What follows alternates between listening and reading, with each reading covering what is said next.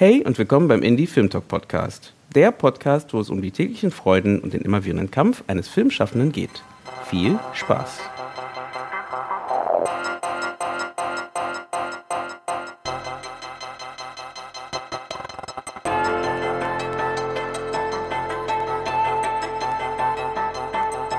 Schön, dass ihr eingeschaltet habt beim Indie Film Talk Podcast und dass ihr mal wieder dabei seid, äh, wenn wir über interessante Themen aus der Filmszene reden. Heute reden wir über das Thema Diversität, ein Thema, was oft zwar besprochen wird, aber ich glaube noch nicht genug besprochen wird, weil es, glaube ich, auch so vielfältig ist. Und wir wollen mal schauen, was gibt es denn im Film eigentlich? Was heißt Diversität im Film? Um das Thema zu besprechen, habe ich mir super Gäste eingeladen. Susanne ist auch dabei, muss man auch dazu sagen. Vielleicht kannst du kurz mal Hi sagen, dass die Leute dich hören. Ja, ich sag äh, Hi und äh, freue mich sehr auf das Thema. Vielfalt am Set und was uns sonst noch alles einfällt, was vor und hinter der Kamera passiert, was wir für coole Projekte kennen, die mit Diversity sich lange Zeit schon beschäftigen. Und magst du sagen, wer hier bei uns sitzt. Genau, also dann fangen wir erstmal mit der Dame an, die links von mir sitzt, damit ich auch so ein Bild habe davon. Äh, ist die Devina. Ähm, Devina, wir machen es ja immer so, wir lassen die Leute sich selbst vorstellen. Und ähm, deswegen darfst du kurz sagen, was du so machst, wer du bist mhm. und was dich hierher geführt hat. Also außer die Bahn vielleicht. ja, also ich bin Divina Kwan, ich bin äh, freischaffende Filmregisseurin, äh, habe auch lange als Regieassistentin gearbeitet bei langen Filmen hier in Berlin und in Europa. Genau, und Susanne hat mich eingeladen, deswegen bin ich heute hier. Und auf der rechten Seite von mir sitzt Hau. Und Hau ist auch ein Regisseur und macht auch einige Projekte, was jetzt so ein bisschen, vielleicht auch so ein bisschen was für die Diversität auch bringt, finde ich, glaube ich. Ähm, aber das siehst du einfach selber. Ja, hallo, ich bin Diordo, ich bin Autor und Regisseur aus Berlin und äh, mache auch das Berlin Asian Film Network und engagiere mich hier und da auch filmpolitisch und wurde auch von Susanne eingeladen, die ich äh, in Saarbrücken kennengelernt habe beim Max-Ophüls-Preis. Ja. Tja. Also bin ich der Einzige, der keinen eingeladen hat. Von zwei Leuten. Nein, wir arbeiten ja gut zusammen, wir ergänzen uns ja und ähm, Heute habe ich mal die Gäste rangeholt. nee, super. Ich würde das Thema gerne anfangen mit einer kleinen Geschichte, die ich schon echt hart finde äh, auf der einen Seite. Oder gleich mit einem harten Thema rein und mal gucken, vielleicht äh, wollte ich mal hören, was ihr davon haltet. Also es geht darum, ich hatte vor, ich glaube, es war vor zwei Jahren, äh, mal habe ich mit einem Filmschaffenden zusammengearbeitet, der einen Film umsetzen wollte. Drehbuch stand schon grundsätzlich gesehen. Es ging jetzt darum, halt Förderer zu kriegen dafür, um Geld zu kriegen. So, und ähm, man muss dazu sagen, äh, der, der junge Mann ist zwar ein Deutscher, aber mit afrikanischem Hintergrund. Und er hat alles, ne, alles, wie gesagt, alles vorbereitet und hat auch ein Team, alles bereit. Äh, was, mit, dem, mit dem Team hat er schon mehrere andere Projekte umgesetzt. Dann haben wir ein bisschen telefoniert und in dem, in dem Telefonat hat er mir nochmal erzählt, ja, also jetzt mit der Förderung und so, er macht sich so ein bisschen Sorgen, weil er nicht weiß, äh, ob das klappt. Und dann habe ich gefragt, naja, warum? Weil das, das Skript ist doch ganz gut und die Richtung, die du da einschlägst, da kann man schon was machen. Und dann meinte er, naja, wegen seiner Hautfarbe glaubt er, das ist schwierig. Und deswegen hat er vor, äh, jemanden anders vorzuschicken. Also jemand anders als, er sucht halt jetzt noch irgendjemanden, der ein Produzent ist, der irgendwie am besten mit einer weißen Hautfarbe vorgeht, um halt an die Leute ranzutreten halt, weil er das Gefühl hat, er würde es so nicht schaffen. Und auch aus Erfahrung meinte er, ähm, wenn er dann doch mal mit äh, bei irgendwelchen Veranstaltungen etc. Äh, mit, mit äh, oder auch im, im, Büro im Gespräch ist, dass viele dann trotzdem irgendwie so eine Vorsicht hat, haben. Und ja, das, das ist, fand ich echt hart, weil ich bin ja auch von der Hautfarbe schwarz oder braun. Aber ich habe das noch nicht so stark mitbekommen. Also ich würde es jetzt nicht unterschreiben, dass es jetzt überall so ist. Ich hatte es bei meinen Projekten noch nicht. Aber ich fand es interessant, dass es halt immer noch scheinbar da ist, dieses Gefühl bei vielen Leuten. Ähm, habt ihr da solche Erfahrungen gemacht, irgendwie in diese Richtung? Oder was denkt ihr überhaupt über diese Szenerie? Scheinbar eine gute Frage, die Leute überlegen. Ja, äh, stramme Einstiegsfrage. ich versuche halt gerade so von der anderen Seite zu denken. Also einmal auch, ähm, die Überlegung war ja auch, was haben wir für, für Erfahrungen gemacht, die genau das Thema Vielfalt ähm, beleuchten. Oder auch wenn man mal überlegt, wie vielfältig sind denn die Sets gewesen, an denen man gearbeitet hat. Ähm, und da muss ich von meiner Seite her sagen, ähm, dass das natürlich, also dass das schon eher ähm, die weißen Männer sind, so wie man es sich vorstellt, die dort arbeiten und auch in den Head-Offs unterwegs sind. Also es gab ganz, ganz wenige Projekte insbesondere ein Projekt, wo halt zum Beispiel viele Frauen in den Head-Offs waren. Und das wurde schon auch als eine Besonderheit wahrgenommen. Und ähm, demnach versuche ich halt gerade zu überlegen, also ich kann ja irgendwie nur von meiner Perspektive sprechen und ähm, weiß natürlich nicht, wie das abläuft in den verschiedenen Gremien, inwiefern man dort bewusst oder unbewusst äh, sich dem zuneigt, was einem bekannt ist. Die Frage ist ja so ein bisschen auch, inwieweit das eine bewusste oder so unter, unterbewusster Mechanismus ist. Von ne? beiden Seiten auch. Ja, äh, ja, wenn wir jetzt gerade über, über, über den, was, das, was du gerade angesprochen hast, Jugend, dass, äh, dass es ja irgendwie so ein Erfahrungswert ist, den jemand hat und dass da irgendwie so ein Gefühl rüberkommt, ah, wieso kommt man überhaupt auf die Idee, quasi jemanden vorzuschicken, ähm, der für etwas genau. steht. Ne? Das ist ja irgendwie schon mal so, wow, da sollte man sich erstmal fragen, warum, äh, warum, ist, in, nötig, warum, ne? warum ist es überhaupt notwendig, mhm. genau. So, und, äh, aber das ist, ich glaube, dass diese, diese Erfahrung ja auch, auch aus ich, von, ich schätze ihn jetzt mal als äh, jemanden ein, der das auch irgendwie halbwegs einschätzen kann und ähm, ich kann mir das auch nach wie vor vorstellen. Und dann ja so zu schauen, okay, ist das wie bewusst und unterbewusst äh, funktionieren solche Mechanismen? Ne? Und ähm, ja, und also nach wie vor denke ich, dass das in, in ähm, vielen Institutionen und bei vielen Menschen einfach äh, unterbewusst nach wie vor da ist. Mhm. Und ähm, ähm, ja, darum reden wir ja, ne? Ja, ja. darum reden wir ja. ja, und auch gerade, was Susanne jetzt gemeint hat, also ich finde, der Punkt, wer ist so an den Filmsets zum Beispiel, auch wirklich interessant, weil also als ich zur Schule gegangen bin zum Beispiel, ja, war es ja nie ein Thema, dass ich jetzt halt Philippiner genau. bin oder so und eine Frau und Regie machen möchte, ja. Und dann arbeitest du irgendwie mit 18 zum ersten Mal an einem Filmset und merkst so, es sind nur weiße Menschen hier und es sind nur Männer an den Head-Offs. Ich meine, das ist auch schon 20 Jahre her, ne? aber trotzdem. Und dann habe ich als Regieassistentin an verschiedenen Sets gearbeitet. Da waren halt nur Head-Offs, äh, überwiegend Männer in den technischen Departments und halt Make-up, ne? Maske, Kostüm, so die, die Klischee, weiblichen Rollen, ja. ne? waren dann halt vielleicht mal Frauen. Aber so eine Umkehrung habe ich halt super selten erlebt. Also ich war letzten Sommer zum ersten Mal an einem Filmset, wo ganz bewusst von der Produktionsfirma, weil das von zwei Frauen auch ähm, gemacht wurde, ähm, Frauen in die Head-Position gesetzt wurden. Ne? Aber ähm, das war jetzt von, keine Ahnung, vier, fünf Produktionen, wo ich Regie war, die einzige. Und sonst waren es komplett Männer und ich war die, ähm, weiße Männer, ja, und ich war die einzige Person teilweise, die in der Head-Position war. Und das heißt aber auch in der Vorproduktion sitze ich halt in einem Büro und höre alle Gespräche mit, alle Überlegungen, ähm, die neuen Drehbuchversionen etc. und bin die einzige Frau und habe die einzige Perspektive, die vielleicht nicht cis, männlich, weiß, hetero ist. So, ne? Und das macht natürlich was aus. Ne? Also ähm, da kann ich mir auch vorstellen, dass es dann so Gatekeepers gibt, die halt dann sagen, ja, ähm, wir fördern zum Beispiel, ist ja auch ganz oft persönliche Connections und so, ja, wir fördern irgendwelche Leute, die wir schon mal gesehen haben, gehört haben, etc. Mhm, genau. Dann stellt sich ja. auch die Frage, wer ist lauter? Also oft ist es immer noch so, dass Männer so einen Schulterschluss machen miteinander, sich gegenseitig fördern, ähm, sich mehr vertrauen zum Beispiel auch und sagen, ja, also ich weiß nicht, ob die das jetzt hinkriegt, ne, so einen Langfilm oder so. Und bei dem Typen dann vielleicht schon eher sagen, ja, also, ja, nee, mit dem habe ich schon mal gearbeitet und so, dann äh, so pushe ich den halt vielleicht nochmal eher ein bisschen, ne? Und ähm, dann halt auch sagen, ja, also also ist auch so eine gewisse Blindheit dabei ne, bei Förderung, dass sie halt sagen, es gibt ja keine anderen. Wo ich denke, habt ihr überhaupt gesucht? Habt ihr überhaupt geguckt irgendwie so? Ne? Und dann nehmen sie halt die, von denen sie schon mal gehört haben und so weiter und so fort. Und das ist halt systematisch und strukturell und ähm, genau, also geht halt in ganz vielen Facetten, finde ich jetzt so. Ne? Gerade weil du auch ähm, den Aspekt Schule angesprochen hast. Jetzt gerade aktuell arbeite ich in der Schule, aber bin halt selber auch in Berlin geboren, aufgewachsen, zur Schule gegangen.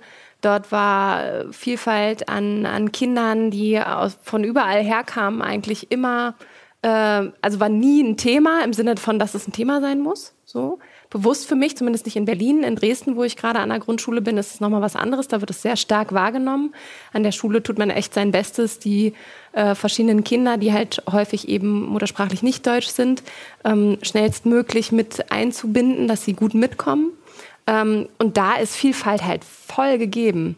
Und je weiter man sozusagen sich eine Entwicklung eines Kindes anschaut, dann später auch mit der Ausbildung oder auch mit der Uni, wenn ich überlege, bei mir an der Universität war in der Theaterwissenschaft und in der Kunstgeschichte kaum jemand, der woanders herkam. Es gab dann mal die Erasmus-Studenten oder so, die dann äh, von, von anderen Ländern kamen und bei uns für eine Zeit studiert haben. Aber an sich, da auch merkt man schon, wenn, wenn es weitergeht in verschiedene anderen Ebenen, wo sind auf einmal die ganzen die ganzen Kulturen hin? Mhm. Was passiert mit den ganzen Nationen, die eigentlich voll vereint gewesen sind in der Schule? Hm.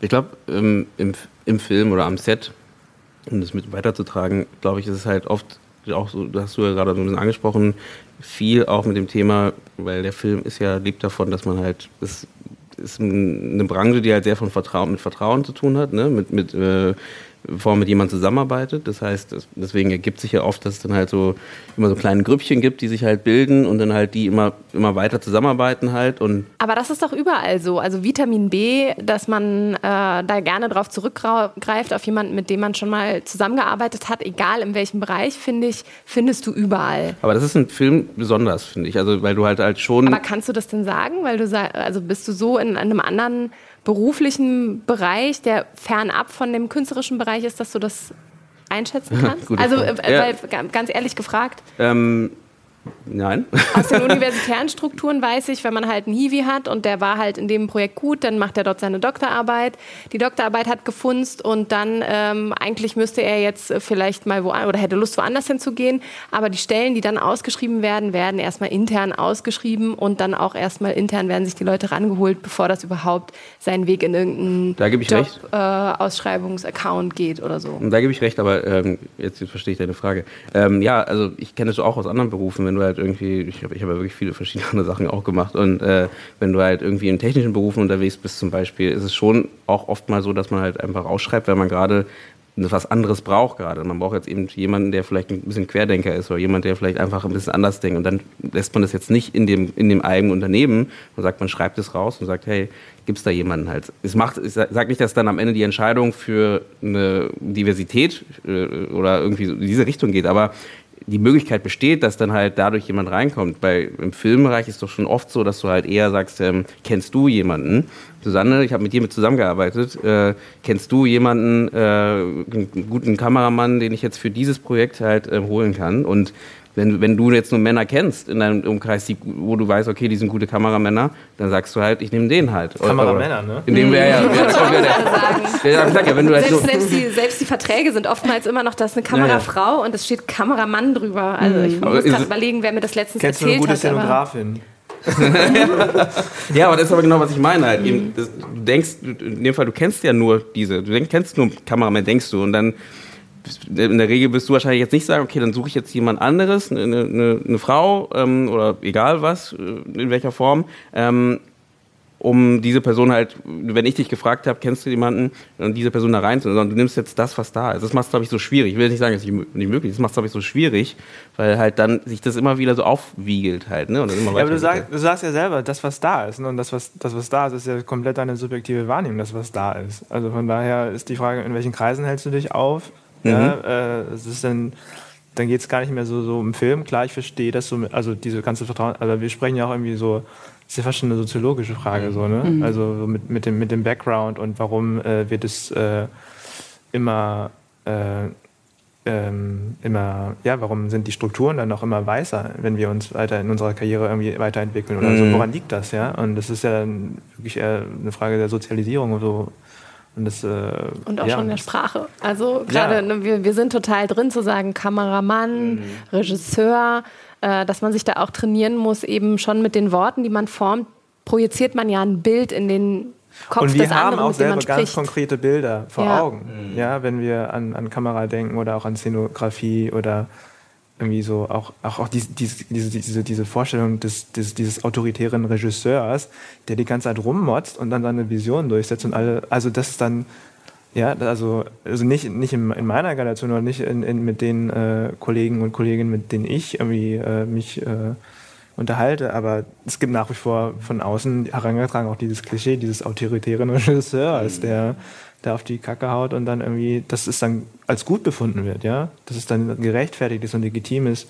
Ja, genau so eine Art und Weise, genau, und, und, ja, auch mit dem hier Sprachrohr und so weiter. Mhm. Weiß ich nicht, das sind ja so wirklich super alte Bilder. Ne? Mhm. Ja. Aber ich finde auch den Punkt, den Eugene jetzt angebracht hat, auch äh, wichtig, dass es auch daran liegt, dass die Filmbranche schon so strukturiert ist. Ich glaube schon auch nochmal mehr als andere Branchen, also auch nochmal mehr für das andere Branchen in der Kreativszene mhm. so. Weil jetzt in der idealen Welt hätten wir vielleicht ein Unternehmen und da gibt es dann irgendwie eine Abteilung, die ist dann für Diversität, also gibt es ja in großen Industrien dann schon auch. Und dann gucken die schon bei Bewerbungen ähm, hoffentlich und sagen, okay, wir brauchen jetzt irgendwann ein paar mehr Frauen im Team oder wir brauchen ein paar mehr People of Color mit verschiedenen Hintergründen und so, weil das ja natürlich auch im kapitalistischen Sinne irgendwie... Mindset. Äh, ja, genau, aber halt auch sozusagen mehr mh, hm, Kreativität im Team fördert, so, ne? also verschiedene Perspektiven und so weiter. Und ähm, andersrum ist dann ja eben auch so, dass äh, idealerweise, wenn es zum Beispiel sexuelle Übergriffe gibt oder so, ja, kann man das irgendwo ähm, bei einer Instanz dann eben auch äh, anbringen und dann sagen, ich habe hier ein Problem mit den, den Kolleginnen und so weiter. Idealerweise, ja, ist jetzt in der Realität auch nicht immer so in der Filmbranche jetzt, weil wir halt verschiedene Produktionsfirmen haben, die unter keiner Instanz stehen und die jedes Mal für jeden Langfilm wieder neue Leute anheuern, ähm, gibt es keine Kontrollmechanismen und keine Instanzen, die da irgendwie drauf gucken. Und das ist halt auch einfach strukturell schon ein riesiges Problem, ja, weil ähm, dann ist es schon eben so, es geht über Empfehlungen und bis dato war es eher so, also ich zum Beispiel habe die Erfahrung gemacht, dass ich dann teilweise wie als zu kritisch gesehen werde, ne? Und dann, weil ich ja dann die Person bin, die am Set sagt, hey Leute, das könnt ihr gerade nicht bringen irgendwie, ja, also was ist hier eigentlich los? Und dann muss ich mir Gedanken machen, oh nein, äh, war ich jetzt irgendwie gerade zu krass, äh, kriege ich jetzt den nächsten Job irgendwie, werde ich weiterempfohlen und so und ähm, das ist aber auch eine Verantwortung, finde ich, vom Produzierenden, dass sie halt dann sagen, nee, genau solche Leute wollen wir am Set haben. Und die halt sagen, wir bringen halt eher diverse Stimmen ans Set und ähm, versuchen halt dann also diese kritischen Stimmen auch dort zu haben, weil die ja auch helfen. So, ne? Und, ja, und außerdem, halt so ist dieses, die, außerdem, ist dieses Kleinhalten ja auch einfach auch eine Abwehrstrategie. Ja, ja, genau. Ne? Also von daher. Äh ja. Es gibt ja noch nicht mal wahrscheinlich sowas wie einen Betriebsrat in den meisten Filmproduktionen. Also da sind wir ja total klein, was halt diese ganzen äh, eigentlich Unterstützungssysteme angeht. Also wenn wir da jetzt auch von Verbänden sprechen, die jetzt ganz frisch eigentlich erst hochkommen und äh, sich entwickeln, dass man sagt, okay, ich als kunstschaffender Mensch habe die Möglichkeit, wirklich ähm, einzustehen für mein Honorar, was mindestens so und so hoch sein sollte. Also da fängt es ja jetzt erst an, dass man sich dafür ähm, sensibilisiert und zusammentut und Verbände und, und Vereine knüpft. Mhm. Ja, das ist schon auch, finde ich, ähm, aussagekräftig, zum Beispiel jetzt in meiner Erfahrung, dass ich überwiegend Rassismuserfahrungen am Set gemacht habe. Also nicht im Alltag irgendwie, sondern halt überwiegend an Filmsets, weil eben auch die Machtpositionen ausgenutzt werden können. Ne? Also wenn ich jetzt unter den Produzierenden, ich bin ja in der Hierarchie dann schon als Regieassistent zum Beispiel relativ weit oben, aber ähm, dann kann Produktion immer noch über mich verfügen oder über mich reden, wie sie wollen, denken sie, und die Regie eben auch. Und es ist halt ein erhöhter Druck und Stress auch immer, bei langen Filmen natürlich. Und dann kommen da Sachen raus teilweise, wo man denkt, aha, das war wahrscheinlich schon die ganze Zeit irgendwie dort, aber jetzt bist du gerade gestresst und deswegen wirst du irgendwie rassistisch so, ne? Oder sexistisch oder so, ja. Und ähm, ich finde, das ist auch schon, schon krass, ja, wenn ich dann im Alltag sowas überhaupt nicht erlebe. Also ich bin ja White Passing Asian, könnte man sagen. Und dann ähm, erfährt irgendein Regisseur, ah, du bist Philippiner. Und auf einmal dann kommt irgendwie der Rassismus, ne? Wo man denkt, ah, warte mal, das ändert jetzt gerade irgendwie das ganze Game so, mhm, ja. unsere Arbeitsbeziehung, weil ich Philippiner bin und so.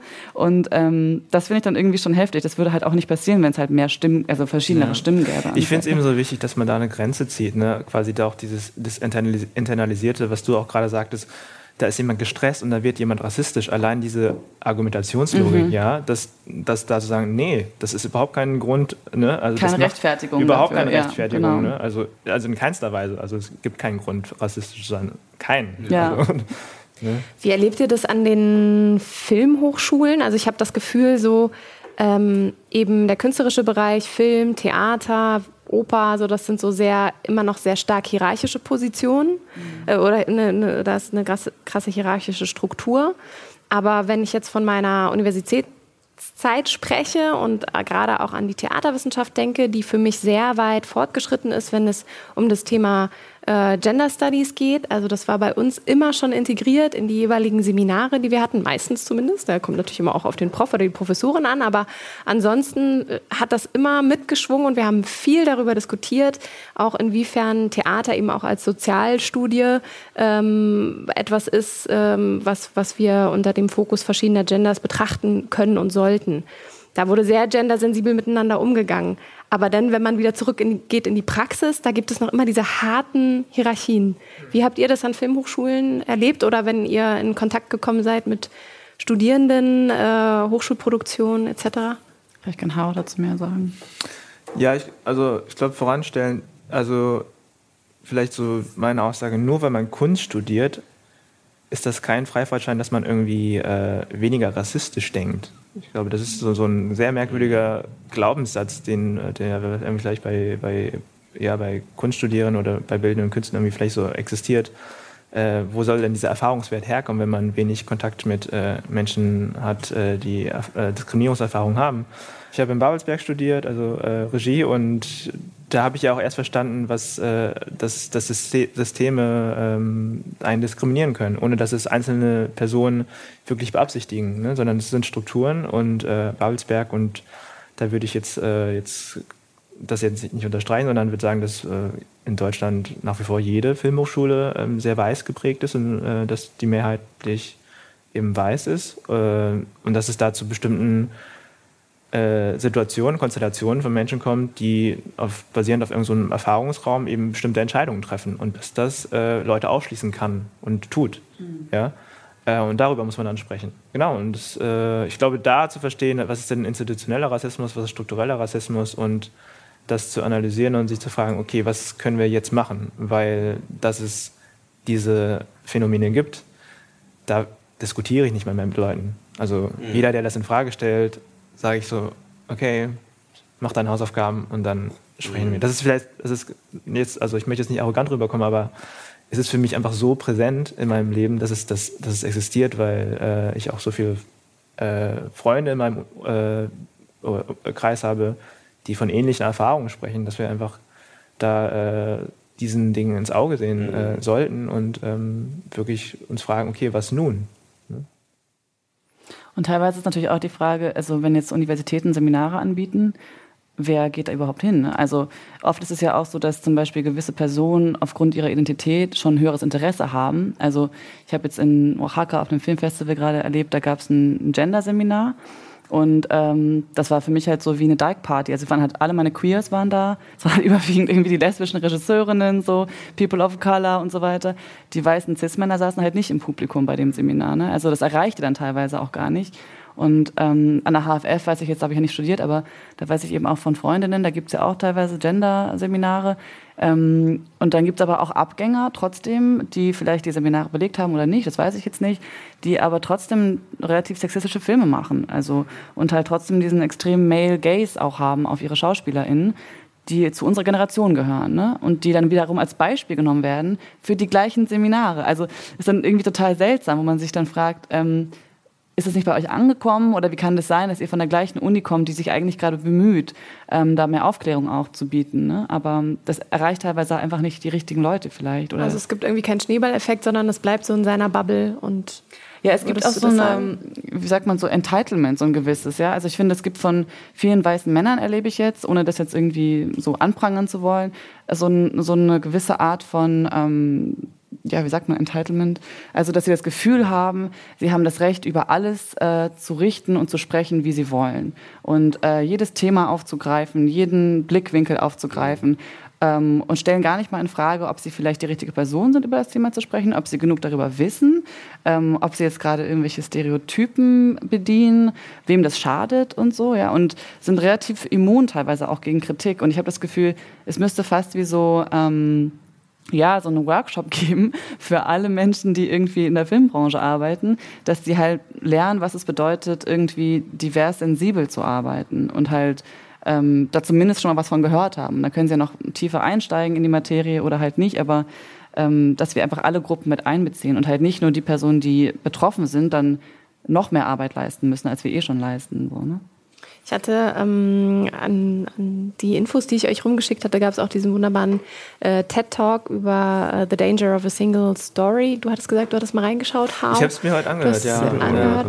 ja. Ähm, und Sophie Charlotte Rieger war vor einigen Wochen hier, die Filmlöwin, die sich ähm, für einen feministischen Filmblick einsetzt. Und in diesem TED-Talk geht es eben um die nigerianische Autorin äh, Chimamanda Ngozi Adichie, die ganz toll, wirklich in einer relativ knappen Zeit von 20 Minuten oder so, erzählt, wie gefährlich es ist, wenn wir eben nur einen Stereotypen kennen. Und klar gibt es den Stereotypen irgendwie von, von verschiedensten Ländern. Und sie erzählt von ihrer eigenen Geschichte, ähm, wie sie aufgewachsen ist, schon sehr früh gelesen hat und in erster Linie eben britische Literatur kannte. Und auf einmal angefangen hat, sie fand Äpfel immer toll und Ginger-Limonade, obwohl sie gar nicht wusste, was Ginger-Limonade ist. Und äh, dann erst festgestellt hat, als sie dann auch eben eher ähm, mit Autoren und Büchern in Kontakt kam, auch aus ihrer Gegend, dass sie gemerkt hat, okay, das sind ganz andere Geschichten, die da erzählt werden. Dann ist sie später auch ins Ausland gegangen, hat woanders studiert und ihre, äh, ihre Kommilitonin hat dann gesagt, so, ich zeige dir jetzt erstmal, wie hier ähm, der elektrische Herd funktioniert, weil das kannst du ja gar nicht wissen, wenn du aus Afrika kommst. Also, dass sie da dann auch im Rückschluss gemerkt hat, wie andere sie sehen, wie sie aber auch manchmal andere sieht, weil sie dachte, ja, eine Zeit lang so, ähm, in Büchern geht es immer in erster Linie um starke weiße Männer, die Gingerbier trinken und viel, viel Freude haben, indem sie irgendwelche anderen Inseln bereisen. Und das fand ich irgendwie, hat mir nochmal total die Augen geöffnet, dass egal, wo wir uns wie befinden, dass wir immer irgendwie eine Brille aufhaben. Und genau, also wenn ihr Zeit habt, guckt mal rein in dieses Gespräch, weil sie das wirklich einfach sehr toll auch zum Thema Storytelling wunderbar auf den Punkt bringt. Ja, und ich finde es auch total interessant, dass du es gerade sagst, weil, weil sie eben ja auch ähm, einen gewissen Blickwinkel hatte ne, vorher. Ja. Also, ja also bestreitet sie auch gar nicht. Also so genau. ganz sachlich. Ja. Und das sind dann eben auch, finde ich, dann, was jetzt Vielfalt irgendwie im Film angeht, sind es auch nochmal so zwei Ebenen. Man kann halt sagen, wir brauchen eigentlich mehr diverse Stimmen und mehr diverse Crew- und Cast-Member eben auch in der Filmbranche. Aber solange das auch noch nicht passiert, müssen die Menschen, die in Machtpositionen sind, vielleicht auch noch mal so gegenchecken. Ne? Also es gibt ja auch total viele Tests zum Beispiel, was Storytelling angeht. Also Bechteltest meinst du? Genau, und vom Bechteltest jetzt mal abgesehen gibt es irgendwie 30 andere. Mhm. Und äh, da gibt es dann einen, der ist dann feministisch und da heißt er Sexy Lamp Test. Den finde ich besonders gut. Dann ist die Frage einfach, könnte man diese Frau durch eine sexy Lampe ersetzen? Und wenn ja, dann vielleicht mhm. die Figur umschreiben. So, ne? Und da gibt es halt auch Tests mit, okay, wird jetzt gerade irgendwie ähm, eine schwarze Mutter als Crack-Addict dargestellt. Muss das sein? So sind das gewisse Stigmas, die wir halt jetzt auch noch bedienen, nochmal bedienen und wiederholen und verstärken halt eben dadurch auch. Ist die Mexikanerin ähm, jetzt eine Person, die eine Ausbildung hat, studiert hat und so weiter und so fort? Oder ist die halt Domestic Worker? Also es gibt so ganz viele Tests eben auch, wo ich finde, ähm, da müssen auch Personen, die jetzt quasi in der Machtposition noch sitzen, ähm, auch mal so ein bisschen Selbstcheck machen müssen ne? und gucken, ähm, also klar, ohne jetzt irgendwie die Freiheit, es gibt ja immer so diese Angst, um die Freiheit der Schreibenden einzuschränken. Es heißt ja einfach nur teilweise zu gucken, brauche ich das gerade wirklich? Also muss ich das gerade wirklich so schreiben oder gibt es dann einen anderen Weg, dass die Story halt auch noch voll gut ist, aber ich vielleicht nicht diese Stereotypen dann so bediene? Ne? Also es fängt halt beim Geschichten erzählen und noch mehr, es fängt beim Geschichten schreiben an. Also wo welche Geschichte erzähle ich und wie wird die dann weitergetragen und welche Mehrheit sieht diese Geschichte und spinnt die ja dann auch irgendwie in die eigene Realität weiter mit ein. Also das schon auch das, was wir sehen, uns immer in unserer Realität bestärkt oder eben auch aufrütteln kann, das um sind, halt zu überdenken, was wir tun. Das ist ja genau dann theoretisch eine Frage, die ich mir aufgeschrieben habe, war, ähm, da gibt es ja auch die beiden Ansichten, dass man halt sagt, äh, wie weit muss der Film halt theoretisch die Gesellschaft aufrütteln und so sagen, äh, mehr Diversität äh, oder andersrum, die Gesellschaft muss sich wandeln, damit sich der Film wandelt. Beides. Ne? Also es halt bedingt Frage sich halt beides. Nach dem ne? Huhn oder dem Ei. Ja, genau, es bedingt sich halt beides. Ne? Ja, das ist halt absolut. echt schwierig. Ist halt, ich habe mich einmal selber beim, beim Schreiben ertappt, wie man sagt, dass ich dachte so, ja stimmt eigentlich, also ich merke schon, dass ich genau wie du sagtest, dass man halt dann schreibt, dann merkt man so, ja, ich habe diese, diese Person jetzt so geschrieben, ich habe genau diese Person im Kopf halt und wusste ganz klar, das müsste jetzt so jemand sein, der müsste so aussehen. Und dann habe ich gefragt, naja, aber muss das eigentlich so sein oder äh, könnte es auch jemand anderes spielen halt? Ne? Mhm.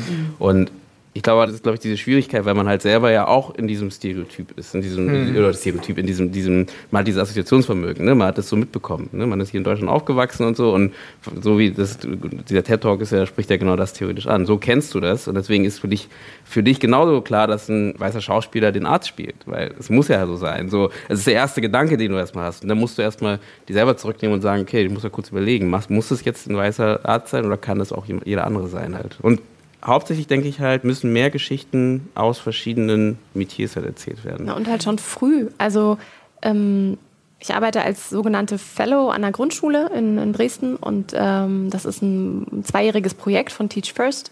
Das ist eine Organisation, die sich für gerechte Bildungschancen einsetzt und ähm, die holen Hochschulabsolventen von allen möglichen Fachbereichen, also egal ob künstlerisch, technisch, naturwissenschaftlich, an die Schulen in ganz Deutschland und äh, ich habe die Möglichkeit für zwei Jahre dort einmal Projekte freizusetzen, die klar wahrscheinlich meistens was mehr jetzt in meinem Metier zu tun haben und dass ich halt auch im Unterricht die Klassen unterstütze, insbesondere dritte, vierte Klasse.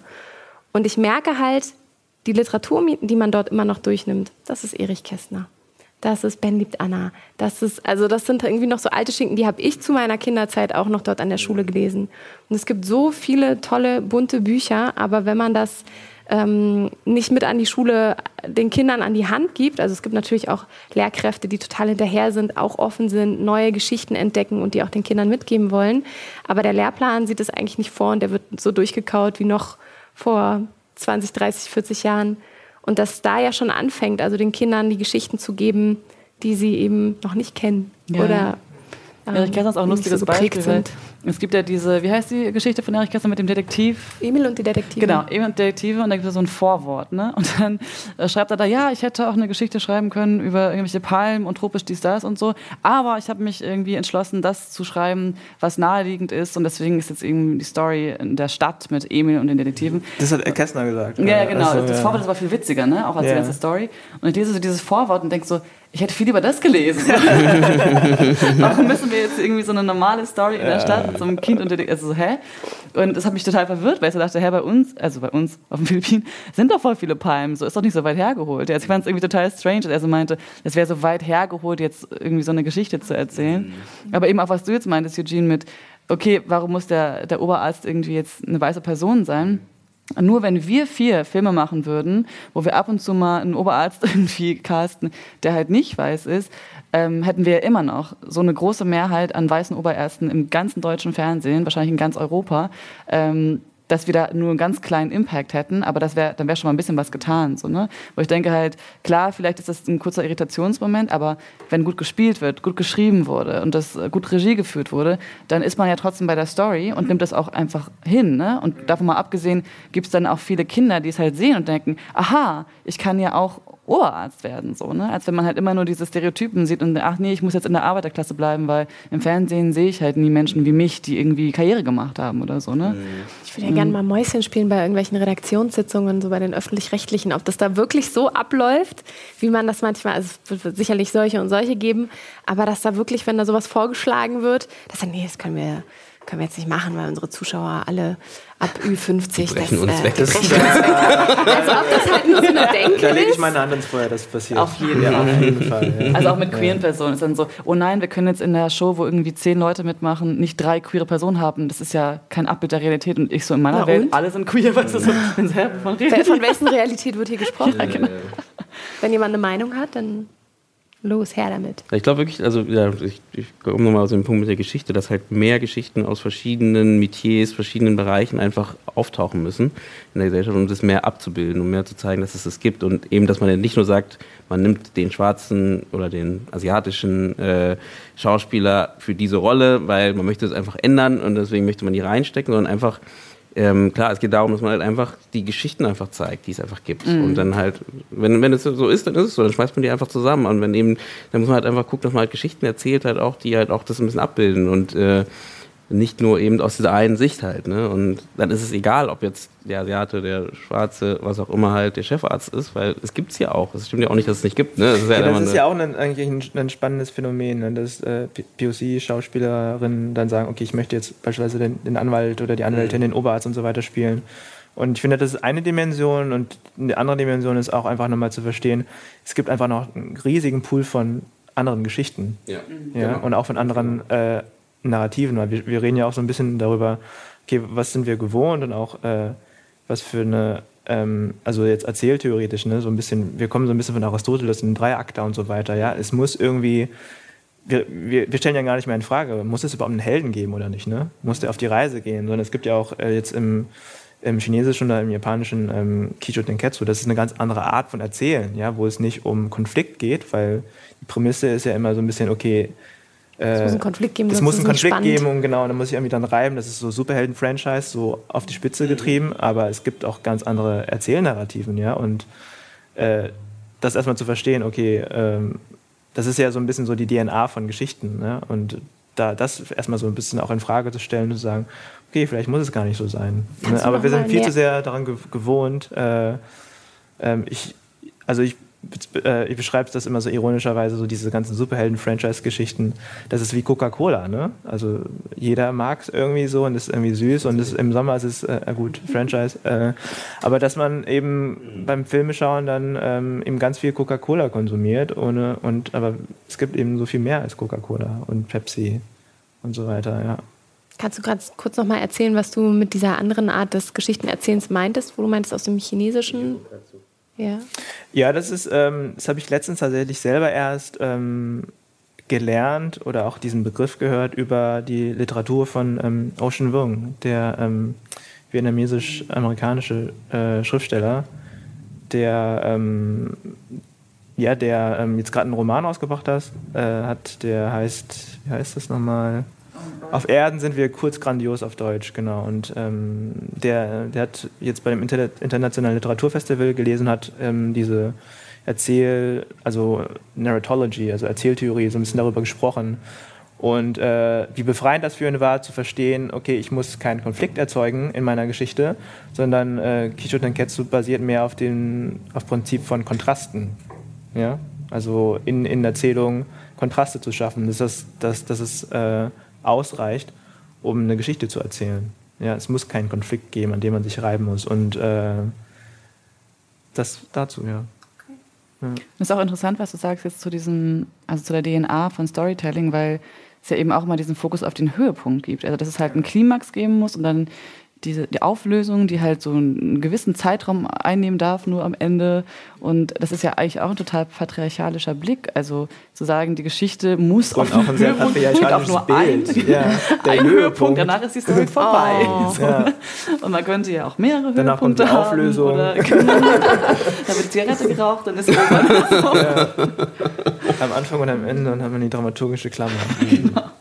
Gibt es für euch denn gerade Filme, Serien, gerne auch Kurzfilme, ähm, die euch gerade im Kopf sind oder die ihr immer gerne wieder heranzitiert, weil sie total vielfältig, neuartig sind?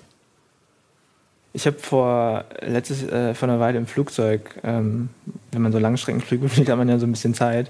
Äh, äh, Fresh off the Boat, das ist so eine äh, amerikanische Sitcom mit, ähm, ich glaube, einer koreanischen äh, Familie und das ist total witzig. Und da habe ich einfach gemerkt, wow, wie cool es ist, äh, ähm, einfach äh, asiatische Hauptfiguren zu sehen. Ja, Korean ich weiß nicht, ob es jetzt auch koreanische oder chinesische waren oder so. Und äh, in diesem, äh, ja, in dieser amerikanischen Gesellschaft und äh, einfach mal, was sind deren Konflikte, ja? Also jetzt gut, jetzt rede ich wieder über Konflikte, aber was, wie sieht ihr Leben aus, ne? Also wir reden ja auch von Sitcom in dem Sinne. Mhm. Ähm, da gibt es jetzt gerade auch so ein bisschen eine Welle, ne? Also da äh, gibt es ja dieses, äh, wie, nicht Rich Agents, wie, wie ist dieser, dieser Crazy Rich Asians. Genau, zum ja. Beispiel, dass da gerade schon ein paar Sachen kommen, weil es auch erfolgreich war, glücklicherweise, ja. und äh, dass dort so ein bisschen in diese Richtung produziert wird, auch zum ja. Teil. Ähm, aber gut, du ansprichst. Aber schau, schau ja. mal bei, also das ist ja ein, auch ein spannendes Phänomen, was äh, in, der, in, den, also international so in den Filmbranchen so passiert. Das ist ja eine starke Zusammenarbeit zwischen Hollywood und chinesischem Geld. Das stimmt. Ne? Und schau dir die Producers bei Crazy Rich Asians an. Das sind, glaube ich, alles Weiße. Ja, ne? so, also quasi squeezing the market so ein bisschen. Mhm. Ja? Also verstehe ich total. Äh, und dann mit so einer, ja klar, dann kriegt so ein Film auch. Wenn, wenn du weißt, du hast in China äh, 1, wie viele Milliarden Menschen, die den Film potenziell gucken könnten und dann in Amerika nochmal den internationalen Markt, mhm. ja gut, dann sind aber 100 ich, Millionen auch mal drin. So ja, Budget, ne? also aber ich, ich finde es nicht schlimm. Also ich finde sowas nicht schlimm aus dem Grund. Aber weil, ganz kurz noch, ja, hier die, die Autorin von Crazy Rich Asians, mhm. die ist ja für das Sequel aus dem Projekt ausgestiegen, weil ihre Co-Autoren doppelt so viel Kohle gekriegt haben. Oh nee. Und das sind Weiße. Und ich weiß nicht, ob es doppelt so viel waren, aber auf jeden Fall wurde denen mehr Kohle angeboten. Ja, also. Ja, das finde ich natürlich auch wieder nicht gut. Aber was ich sagen wollte, ist halt, was ich an sowas trotzdem gut finde, ist halt, dass es passiert. Also der Punkt ist, ähm, man könnte, man könnte sich jetzt aufregen und sagen, ja. Ähm, also du meinst, dass die oberste Schicht der Geschichte, die wir sehen, dass genau. es die gibt und, und trotzdem muss aber noch in der Produktion viel passieren. Genau, es muss da was passieren, aber es ist gut, dass, dass ähm, nimm es die, die, die weißen Männer, die da sitzen und die, die es machen und aus irgendeinem Grund, weil die denken, wir melken jetzt die Kuh, äh, dass sie es machen und es umsetzen und es sehen ja trotzdem Jugendliche und Kinder und sehen und sehen halt irgendwelche äh, Galionsfiguren, die sie vielleicht auch interessant finden. Und die Alten, die sterben aus, die sind irgendwann weg, weißt du, und aber die, die Jungen ziehen danach. Und das ist halt so, wo ich denke, wenn man so es gibt ja manchmal so, man sagt, in der, in der äh, Wirtschaft ist dann sowas wie Greenwashing, ne, so ein Thema oder so, ne? Die nutzen das aus, um äh, ne, so ein bisschen wieder melken, weil die wissen, Leute wollen das und so. Aber das, also ich finde das nicht schlimm. Ich finde das halt, ist, wir wissen alle, es ist nicht eine gute Sache, wie die es machen, aber es sorgt wenigstens dafür, dass allgemein halt so ein Bewusstsein dafür geschaffen wird. Ja, und ähm, wo du gesagt hast, ich wollt, dazu wollte ich noch was sagen, wo du gesagt hast mit dem, dass du dich auch mal gefreut hast, doch mal zu sehen, so ein Blick auf die Gesellschaft in, in, in Amerika oder äh, äh auf Koreanisch war das, ne? Koreanische Ich glaube, es ist eine in Fresh off the Boat. Korrigiert genau. mich oder verzeiht mir, wenn ich das jetzt äh, verwechsle, aber ich glaube, es war eine mhm. koreanische Familie. Und äh, das, ich hatte das ja mit, mit lustigerweise, mit, weil du auch vorher Superheldenfilme gesagt hast. Black Panther wäre so ein bestes Beispiel, weil einfach ähm, das nochmal so einen Blick drauf gegeben hat, wie wichtig sowas ist, wenn man einfach mhm. in so High-Budget-Sachen, weil man, man kennt auch äh, Filme äh, aus auch Ghana oder Nigeria, so ein bisschen mehr sogar. Ähm, in Nollywood kennt man, das ist ja auch ein Begriff hier. Ähm, und man merkt halt einfach, dass dort ne, einfach klar ein anderes Budget haben halt. Das heißt, so wirken auch die Filme ja oft und also jetzt nur vom, vom Production Value. Und da war es mal schön, sowas zu sehen, dass man sieht, okay, krass. Und so würde das aussehen, so sieht das aus. Ne? Und ähm, das ist, glaube ich, auch ganz wichtig gewesen. Also egal, wie man den Film findet oder egal, wie man eben, das ist wieder so ein Beispiel, wie gut man Marvel findet oder, ne, oder, oder Disney in dem Fall. Aber es ist halt trotzdem gut, sowas zu sehen und gut, dass sie sowas machen. Und ich meine, die versuchen, Disney ist ja auch, egal wie man sie findet, versuchen ja ein bisschen was in diese Richtung zu machen. Mit Mulan jetzt zum Beispiel, wo die, glaube ich, auch einen kleinen Clash irgendwie hingekriegt, also, ne, oder, oder hier die Ariel soll eine dunkelhäutige spielen zum Beispiel. Ähm, und solche Sachen, dass man das, das schon. Ariel soll eine dunkelhäutige spielen. Wusste ich auch noch nicht. Genau. Und es gab aber riesen Eklat in, dem, in der Community, weil Ariel ist ja keine dunkelhäutige in den, äh, äh in den in Animationsfilmen. Ist nicht der neue James Bond auch eine Frau und auch schwarz? Das ist auch so, man oder weiß ja nicht genau, was da passiert, ob sie, mhm. ob sie ihn ablöst oder wie auch immer, aber es soll eine geben, die auch eine Agentin ist oder so. Also man merkt schon, wie gesagt, am Ende ist es ist natürlich, am Ende geht es um Geld ne? und dann mhm. natürlich geht es ihnen darum, irgendwie zu gucken, aber darum geht es natürlich immer, weil es geht natürlich darum zu schauen, okay, wer soll das gucken und wenn die merken, okay, ist, die Tendenz läuft darauf hinaus, dann passiert natürlich mehr in diese Richtung halt und ich denke auch hier passiert das auch, aber es muss halt mehr passieren, mehr so dieses, der Blick darauf geworfen werden halt. Du wolltest was sagen, glaube ich. Ich hatte nur noch einen Gedanken zu Crazy Rich Asians, weil ich dachte, ähm, ist auch teilweise schwierig, wenn es in ein anderes Klischee verfällt, finde ich. Also, weil mhm. ähm, oft ist es ja auch das Problem, dass wir in ganz Asien extrem vielfältige Filme haben, mhm. die einfach das Alltagsleben dort zeigen, ja, also Komödien, Thriller etc., die es aber nie nach Europa schaffen oder in die USA, weil sie nicht exotisch genug wirken. Ne? Also ich habe das in, hier jetzt in Deutschland viel empfunden mit philippinischen Filmen, das halt von, ähm, ich meine, Love Diaz ist jetzt ein Regisseur, der viel gezeigt wird, aber auch was seine Filme extrem gut sind und äh, sehr außergewöhnlich. Und der läuft aber eben auf den Filmfestivals und nicht in den Kinos. Und ähm, Brianza Mendoza ist so ein anderer Regisseur, der halt auch in den Kinos lief, der aber Filipinos wirklich ähm, an der Armutsgrenze gezeigt hat. Und das ist halt so sein Ding. Das macht er halt. Oder halt in äh, diese ganze Crime-Story, die jetzt da los ist mit Duterte und so. Also der kapitalisiert quasi auf der Armut der Filipinos und stellt sie halt genau auch so nur dar. Und ähm, das wird auch oft dann als Poverty Porn bezeichnet. Mhm. Ne? Mhm. Und das finde ich halt natürlich extrem problematisch. Andererseits, wenn man jetzt ähm, Crazy Rich Asians nimmt und sagt, okay, jetzt haben wir halt irgendwie die normale Asian American Person, die aber diesen super reichen, äh, da irgendwo weit weg in China, oder ich, ich habe den Film nicht gesehen, aber nur den Trailer, ähm, dann heiratet, ist ja ein anderes Klischee halt nochmal. Ne? Und ich finde, es ist auch irgendwie mh, mm, problematisch, dass man halt sagt, okay, warum kommen nur solche Filme überhaupt in die Kinos. Ne? Also wenn wir jetzt zum Beispiel ähm, Foreign Films zeigen jetzt in Deutschland, ähm, warum können wir nicht irgendwie andere interessante Filme auch hier sehen, die eher, also die näher auch an dem sind, was Philippinos zum Beispiel oder andere asiatische Länder auch gucken würden. Mhm. Also wir sehen wirklich äh, Filme hier die dort niemand guckt. Mhm. Ne? Und andersrum halt auch. Und das ist ja auch irgendwie nochmal so eine riesige Diskrepanz. Also ich bin voll bei dir, dass es halt wichtig ist, auch dass diese Filme gemacht werden, so, aber ähm, ich finde teilweise schlägt es immer in so Stereotypen so um. Mhm. So, ne? Vielleicht brauchst du mal auf Festivals eine Sparte, die da heißt Ordinary Stories und da werden halt wirklich sozusagen die, die, ja, wie nanntest du es gerade, eigentlich so die, die Daily Filme von, von den jeweiligen Ländern eingeschickt Ja, oder halt einfach, einfach nur Stories. Immer nur Stories. Aber wenn du es gerade ansprichst, da fällt mir genau eine Frage oder ein, ein Thema ein, was ja auch wichtig ist, was in dem ganzen Bereich ist, pro Quote. Ne? Also das Thema Frauen zum Beispiel, dass mehr Frauen halt über eine Quote in höhere Positionen kommen, halt als Regisseurin etc. Weil es gibt ja immer noch das Thema, dass relativ, in Anführungsstrichen, relativ viele Frauen bei den Filmschulen sind, aber danach eigentlich in der Regel nicht mehr auftauchen. Ne? Und dann, wenn es ums Geld geht, ähm, nicht mehr wirklich gebucht werden. Was definitiv eine schlechte Sache ist. Und da will man ja ein bisschen mit der Quote arbeiten. Ich meine, Berlinale hat dieses Jahr mit dem 50-50 zum Beispiel angesprochen. Ne?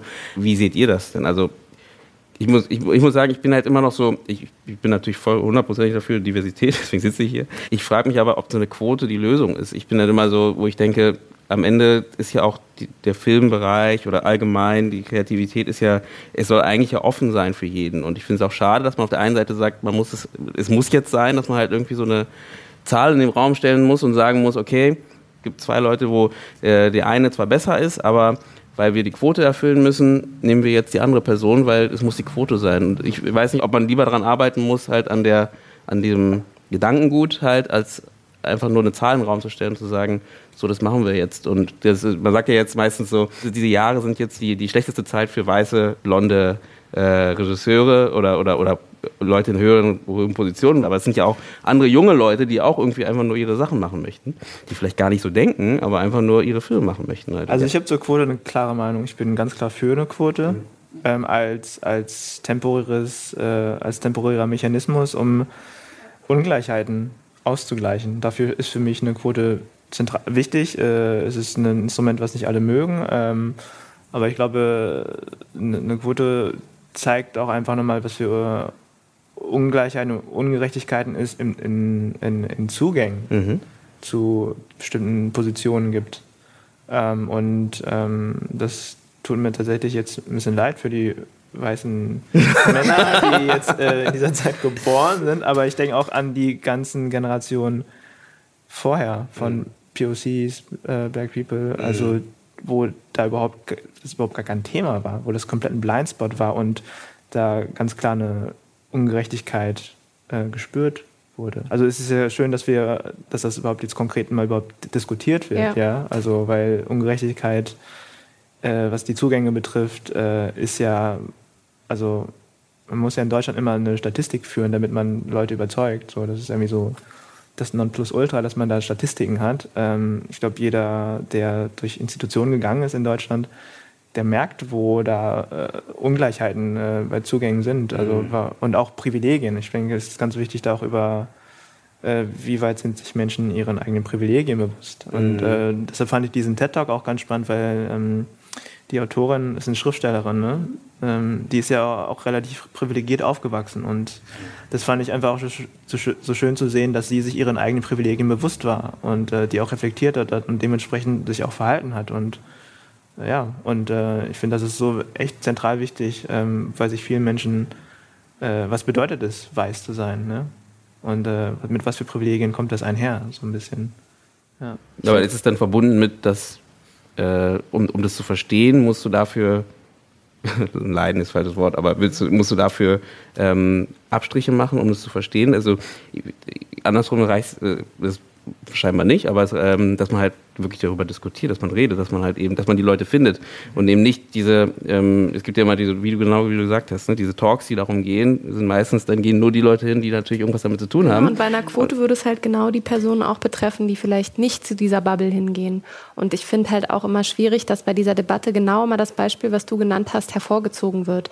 Also ein Szenario, dass es so de facto, glaube ich, nie geben wird, dass du zwei Personen so gut miteinander vergleichen kannst, dass du sagst, eigentlich ist er sehr, sehr, sehr viel besser, aber wir müssen sie nehmen. Das ist so ein beliebtes Paradebeispiel, was für mich überhaupt nicht aufgeht.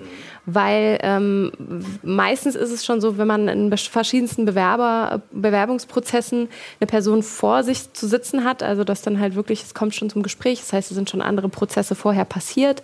Ähm, da wird man das nie, da, da wird es meiner Meinung nach diese, diese Situation nicht geben, dass man dann so sagt, oh, ich muss mich für sie entscheiden. Dabei ist sie so sehr viel schlechter für unser Team. Nee, das glaube ich gar nicht. Sondern es ja. wird, also äh, selbst wenn es irgendeine Form des Abstriches geben würde, was ich eben glaube, dass das so nie sein wird, dann wäre wär das überhaupt, würde das keinem wehtun. Mhm. Dass, also ich, ja. letzte noch dazu vielleicht, um das weil das, genau deswegen sage ich es ja, weil es ja gerade, es kommt immer wieder vor, dieser, dieser Satz. Und ähm, wo, glaube ich, da so ein bisschen die Sorge ist, ist so dieses Fragmentieren des Ganzen. Ne? Dass du halt, du sorgst dafür, dass ja halt, ähm, es gibt zum Beispiel extra Sachen für diese, diese, für diese Gruppe von Menschen und sagen, okay, äh, nennen wir es, was auch immer, Transgender, brauchen jetzt extra nochmal eine einen Topf dafür, dass die auch ihre Filme machen können. Dann gibt es nochmal einen Topf für asiatische Menschen, die brauchen nochmal einen Topf dafür, dass die ihre Filme machen können. Und anstatt einfach das zu öffnen und zu sagen, einfach, jeder soll einfach von dem ganz großen Topf, es soll einfach wirklich an alle was abgehen. Ähm, eben diese, diese, ich bin ein Fan von Gleichheit, glaube ich. Oder dieses, dieses Zusammen, Zusammenführen von Leuten. Und anstatt erst, klar, jetzt ist erstmal die Entscheidung, dass man erstmal diese Trennung macht, dann man die wieder zusammenführen kann. Aber ja, das ist einfach nur eine Transitzeit. Mhm. Ich glaube auch sozusagen dieses, also das ist halt ein Ideal, von dem mhm. du sprichst. Das gibt es halt in der Realität so nicht. Ne? Also diese Gleichheit ähm, geht ja schon los, wenn du sagst, okay, wir haben jetzt zum Beispiel dieses Szenario, dieses Interview, wir haben da jetzt zwei verschiedene Personen aber wie ist überhaupt die Person ins Interview gekommen? Also du musst dich ja schon fragen, wer hatte überhaupt Zugang, die Ausbildung? Bist du vielleicht deiner, aufgrund deiner Hautfarbe, deiner finanziellen Lage etc. seit Kindesbein auf schon immer ähm, unterprivilegiert gewesen quasi und hast eine andere Person, die total privilegiert war und dann hast du jetzt irgendwie vielleicht, also diese Personen kommen ja gar nicht erst an den Tisch zum Interview teilweise. Ne? Und ich glaube halt, diese Gleichheit ähm, funktioniert nicht, weil wenn man halt so denkt, hätte man jetzt vielleicht einen Förderungstopf und könnte sagen, okay, jetzt kommt alle, ihr könnt euch alle bewerben, äh, kriegt jetzt irgendwie alle Geld dafür, ähm, dann endest du quasi wieder genau da, wo wir eigentlich gerade sind. Also dann ändert sich quasi nichts am Status quo. Ne? Dann würden halt wieder überwiegend weiße cis hetero Männer das Geld bekommen und dann ändern sich die Geschichten nicht, dann ändert sich die Repräsentation nicht. Also ich glaube, es ist so stark strukturell und das halt nicht nur auf der Oberfläche jetzt beim Interview, sondern halt schon viel, viel früher und viel weiter gefächert. Ähm, und man muss ja auch gar nicht sagen, wir haben jetzt einen Topf für Transgender oder einen Topf für Queers, einen Topf für People of Color, sondern man kann einfach sagen, vielleicht haben wir einen Topf für alle, die weniger Privilegien haben, mhm. als eben das Standard. So, ne? Und der Standard gerade, oder der Standard Mensch, sage ich mal, in Deutschland, der, als, der immer noch als der weiße Cis-Mann eben gesehen wird. So, ja? Alle anderen Personen müssen ja auch Zugang bekommen und müssen ja auch Geschichten erzählen. Und ich glaube halt, deswegen brauchen wir unbedingt eine Quote. Also ich bin da total auch total, wie Hau auch sagte, ich bin ja total klar in meiner Meinung auch. Ich finde ganz gut, was du gerade gesagt hast, mit, äh, dass es halt vielleicht auch wirklich ein Transit, gerade Bereich, wo wir uns gerade befinden, ist halt, ne, mhm. dass man halt dahin arbeitet, dass es eben eine, eine Gleichheit gibt halt. Ähm, damit man erstmal, erstmal muss man halt irgendwo Abstriche machen und äh, auch einen Schnitt machen, sagen wir mal so, und sagen, dass wir dorthin kommen, dass dann sagen, okay, jetzt sind alle, jetzt haben wir so eine, so eine Position erreicht, wo wir in einer ähnlichen Position uns befinden halt. Mhm. Ja. Pro-Quote ist ja ein Empowerment-Projekt von vielen, die es gibt. Ihr beide habt auch ähm, eure Hände und Köpfe und Gedanken in äh, einigen Projekten mit drin. Könnt ihr ein bisschen erzählen, wo, wo ihr mit dran arbeitet und was ihr für Projekte mit unterstützt? Also vielleicht daran anschließend, ähm, was so ein bisschen ähnlich ist wie Pro-Quote, ist äh, Free the Work, wo ich auch Teil ähm, des Netzwerk, Netzwerks bin. Ähm, genau, und da ist eben auch, die ist eigentlich ein gutes Beispiel jetzt auch nochmal, weil das da ganz klar strukturell bedingt ist auch. Also es ist halt ein, von, für die Werbebranche weltweit und wurde von Alma Harrell, äh, einer amerikanischen Regisseurin, gegründet. Und äh, sie argumentiert eben, dass Frauen systematisch aus der Werbebranche ausgeschlossen werden. Und sie hat es selbst erfahren. Sie hat als Dokumentarfilmerin angefangen und wollte dann mehr Geld verdienen in der Werbebranche, um ihre Dokumentarfilme eben finanzieren zu können. Ähm, hat dann aber gemerkt, sie kommt gar nicht an die Jobs ran. Ne? Und das ist einfach ähm, das gleiche System in den USA wie auch hier dass normalerweise ähm, Projekte von Firmen an Agenturen gegeben werden, die dann drei Regisseure vorschlagen. Ich sage jetzt bewusst Regisseure, weil es halt überwiegend Männer sind. Ne? Dann können diese drei Regisseure pitchen und äh, dann wird einer der Pitches ausgewählt und dann gibt es eben eine Werbefilmproduktion. Und ähm, oft kommt es eben dazu, dass halt, weil nur Männer vorgeschlagen werden, Frauen keine Jobs bekommen, dann aber auch kein Real äh, bauen können. Ohne ein Real können sie sich aber nicht bewerben, kommen also gar nicht in eine Agentur etc. Also ist halt wie so ein Teufelskreis einfach. Das heißt, von vornherein haben Frauen überhaupt keinen Zugang zu der Werbebranche, mhm. also vor allem jetzt in der Position von Regie. So, ne?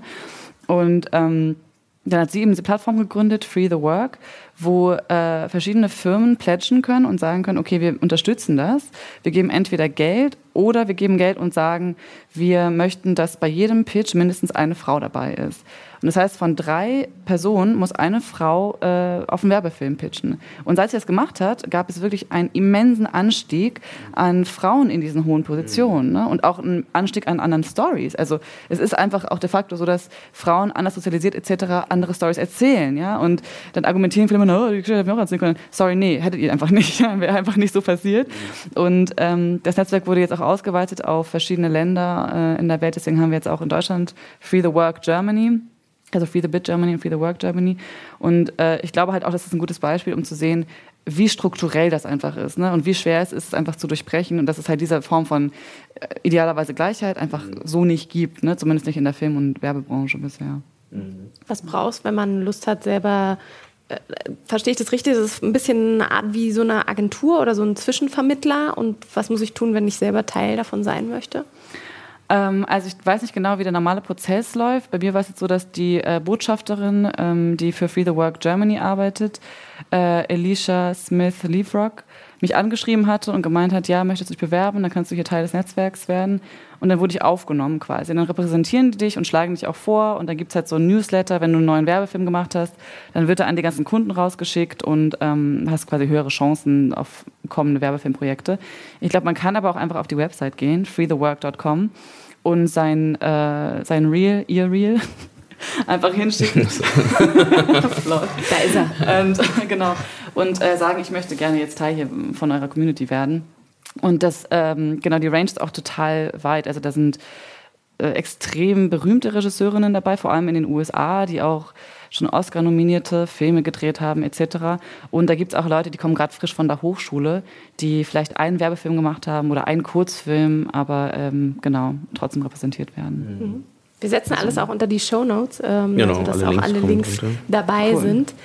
Hau, du bist auch unterwegs mit einem besonderen Projekt. Willst du ein ja, bisschen was drüber ähm, erzählen? Ich habe mich vor ein paar Jahren dem Berlin Asian Film Network angeschlossen. Das ist auch ein asiatisch-deutsches Netzwerk, was ähm, also die asiatische Perspektiven in Deutschland auch von, von Filmemachern, Filmemacherinnen unterstützen will. Wir haben Plattformen geschaffen, haben auch Screenings organisiert und das ist eben auch so eine, so eine Schnittstelle, auch weil es, das hat sich dann einfach auch entpuppt, das ist auch wirklich Community-Arbeit. Ne? Und, ähm, und das, und ich will das irgendwie auch, noch, auch nochmal betonen, das hat vor sechs Jahren, sieben Jahren begonnen und wir sprechen jetzt irgendwie über so eine Transitzeit und zu schauen, wie viele Leute sich in den letzten Jahren so, also in unterschiedlichen Bereichen so krass engagiert haben, dass wir überhaupt heute hier sitzen können und, und über eine Transitzeit sprechen können. Also wie viele mhm. Bemühungen auch da sind und wenn man sich vorstellt, wie viele Erfahrungen da auch da sind, wie viel Schmerz da auch da ist, um überhaupt aufzustehen und zu sagen, okay, ich mache was. Ne? Und äh, ich finde das äh, in diesem Punkt nochmal voll wichtig zu sagen, so dass ähm, dass das nicht von irgendwo kommt. Ne? Und ähm, genau, und dass es echt wichtig ist,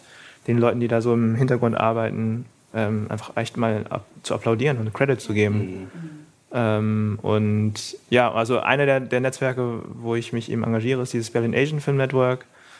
Und ähm, ja, daraus entspringen dann irgendwie auch so, äh, so, so graswurzelmäßig dann so, so, so Brücken und Kontakte. Ähm, wir haben jetzt auch mit, dem, mit den schwarzen Filmschaffenden was zusammen gemacht einen Black Agent Joe Fix.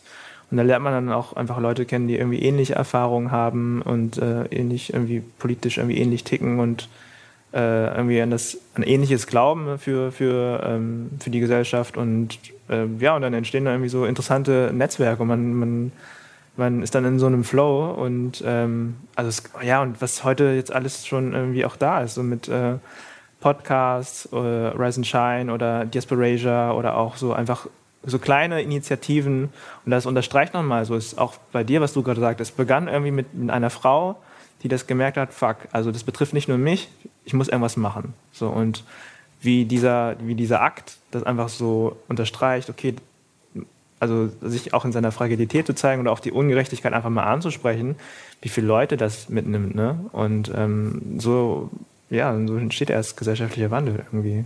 Und es ist ja auch total empowering, ne? Also Eben, ja. auch zu sehen jetzt, ich finde zum Beispiel das Buffnet, also was Hau jetzt gerade erwähnt hat, ähm, für mich persönlich auch total wichtig, weil ich dann gemerkt habe, hier gibt es total viele Menschen asiatischer Herkunft, die in der Filmbranche arbeiten, die aktiv dafür sorgen, dass wir ähm, auch wirklich mehr Stories erzählen können. So, ne? Und da gibt es eine Community. Also das ist ja auch für die Personen, die der, Teil der Community sind, total wichtig zu sehen. Hier gibt es ähnliche Leute, die mich supporten und so. Ne? Ja. Eben auch wie wir Tree the Work, dass du halt merkst, ich bin nicht die einzige Frau, die ausgeschlossen ist aus der Werbebranche, sondern wir sind sehr, ja. sehr viele wir müssen was dagegen tun. Ja. Also ich würde sogar fast sagen, das ist nicht nur wichtig, das ist sogar essentiell. Wenn man gerade in, in in den Bereichen, wo wir äh, unterwegs sind oder wo ich unterwegs bin und ich merke immer wieder in Institutionen, ich treffe immer wieder auf ähm, tendenziell weiße Menschen und denen werfe ich das gar nicht vor, aber sie können nicht diesen Erfahrungswert haben, äh, diese Biografien mitbringen, mhm. die ich mitbringe oder andere Leute, ähm, jetzt mit äh, Black People of Color Background. Und das ist okay, aber dem müssen wir uns bewusst sein. Ja, und dann, dann zu schauen, okay, wie können wir da in dem Moment voneinander lernen und Brücken schlagen. Also es geht jetzt auch wirklich nie immer so darum, irgendwie den weißen Cis-Mann anzuklagen, äh, sondern irgendwie... Einen Austausch aber, zu betreiben. Ja, einerseits einen Austausch Richtungen. zu betreiben, aber auch wirklich eine, eine ehrliche Analyse zu, zu, zu, machen und sagen, okay, aber so ist es gerade erstmal so, nehmt das nicht persönlich, aber äh, es ist einfach auch wichtig, dass äh, Menschen mit äh, Rassismus und Diskriminierungserfahrung die Grenzen formulieren und sich für sich einstehen.